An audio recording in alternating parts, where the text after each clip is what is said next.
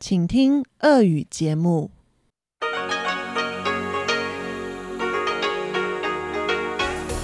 В эфире Международное радио Тайваня.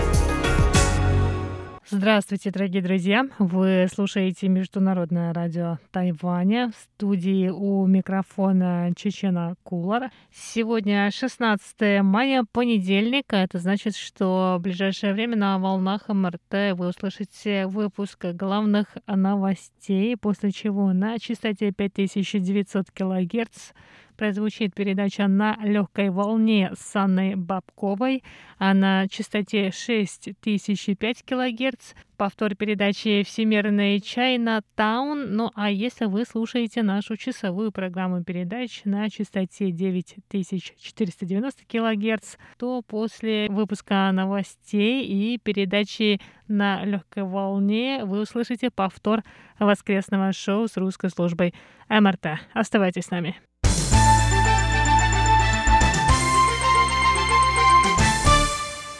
А теперь новости. Центральный противоэпидемический командный пункт Тайваня сообщил сегодня, 16 мая, о 61 697 местных случаях заражения коронавирусом COVID-19. Также стало известно о 29 умерших больных. В этот день зарегистрировали 57 завозных случаев заражения коронавирусом. В 12 уездах и муниципалитетах выявили более одной тысячи новых случаев. Больше всего в Новом Тайбэе, всего 19 898.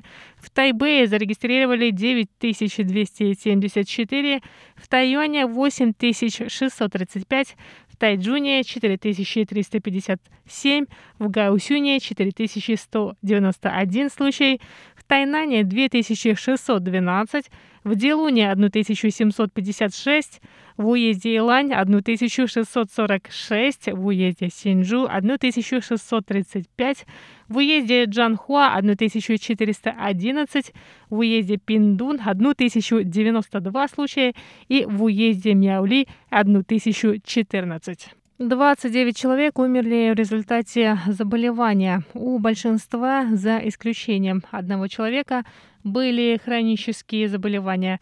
16 человек не были привиты вакциной. Самый старший из умерших – женщина старше 100 лет, самый молодой – мужчина старше 20 лет. У молодого человека было заболевание нервной системы, он не был привит. На 15 мая этого года на Тайване было зарегистрировано 740 тысяч 87 местных случаев заражения коронавирусом.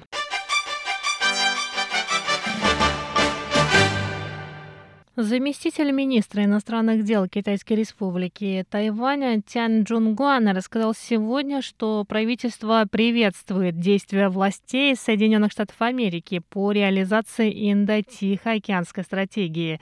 Кроме того, США укрепляют связи с партнерами и союзниками в рамках четырехстороннего диалога по безопасности с участием Японии, Индии и Австралии, трехстороннего оборонного альянса с участием Австралии и Великобритании, Большой Семерки, а также через другие каналы. Чан Джунгуан добавил, что в феврале этого года правительство США обнародовало Индо-Тихоокеанскую стратегию, которая нацелена на поддержку открытости и свободы в регионе. Кроме того, в документе уделяется внимание внутренним и внешним связям, в том числе с Тайванем.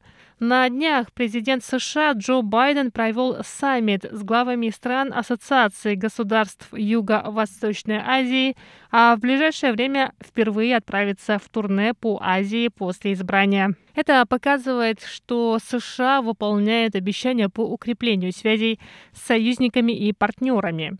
По словам Чан Джунгуана, внимание всего мира сейчас приковано к ситуации в Тайваньском проливе. Тайваню нужно укреплять практическое сотрудничество со странами, разделяющими общие идеи, а также повышать уровень обороноспособности, чтобы обеспечить мир и стабильность в проливе. Новая политика продвижения на юг, предложенная в начале президентства Цаин Вэнь, должна быть скорректирована в соответствии со стратегией четырехстороннего диалога по безопасности.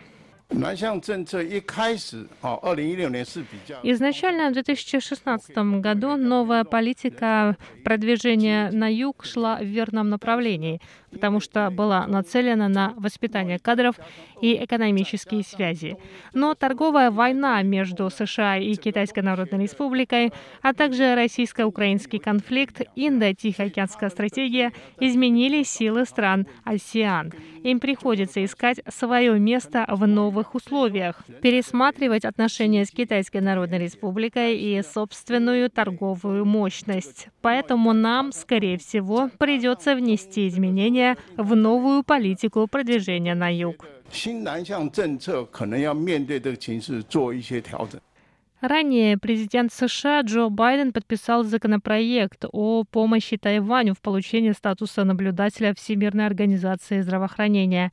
Чан Джунгуан сказал, что Тайвань на протяжении долгого времени добивается участия в этой организации. Поддержка Соединенных Штатов Америки вызовет схожую реакцию других стран, разделяющих общие идеи.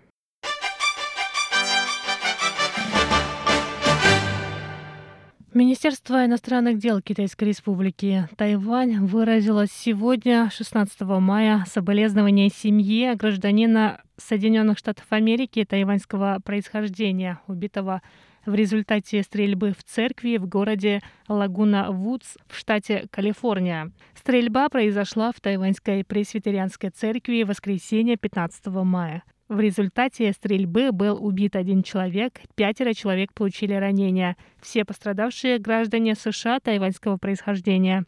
Пресс-секретарь Министерства иностранных дел Джоан Оу сказала, что правительство предложило необходимую помощь пострадавшим и их семьям. Согласно информации полиции штата Калифорния, инцидент произошел во второй половине воскресенья во время обеда в честь пастора, который должен вернуться на Тайвань. Стрелявший мужчина старшего возраста уже задержан. Присутствовавшие смогли связать его и не допустить дальнейшей стрельбы.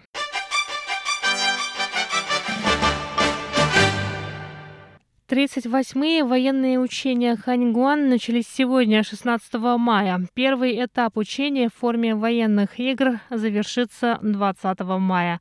В отличие от предыдущих лет, в этот раз военные игры пройдут с использованием физических карт, чтобы у командующего состава была возможность лично обсудить возможные сценарии. Министерство обороны Тайваня сообщило, что в нынешние учения включен опыт российско-украинского конфликта. В учениях принимает участие высший командующий состав тайваньской армии. Это были главные новости понедельника 16 мая. Выпуск подготовила Чечена Колор. Я на этом с вами прощаюсь. Оставайтесь на волнах МРТ.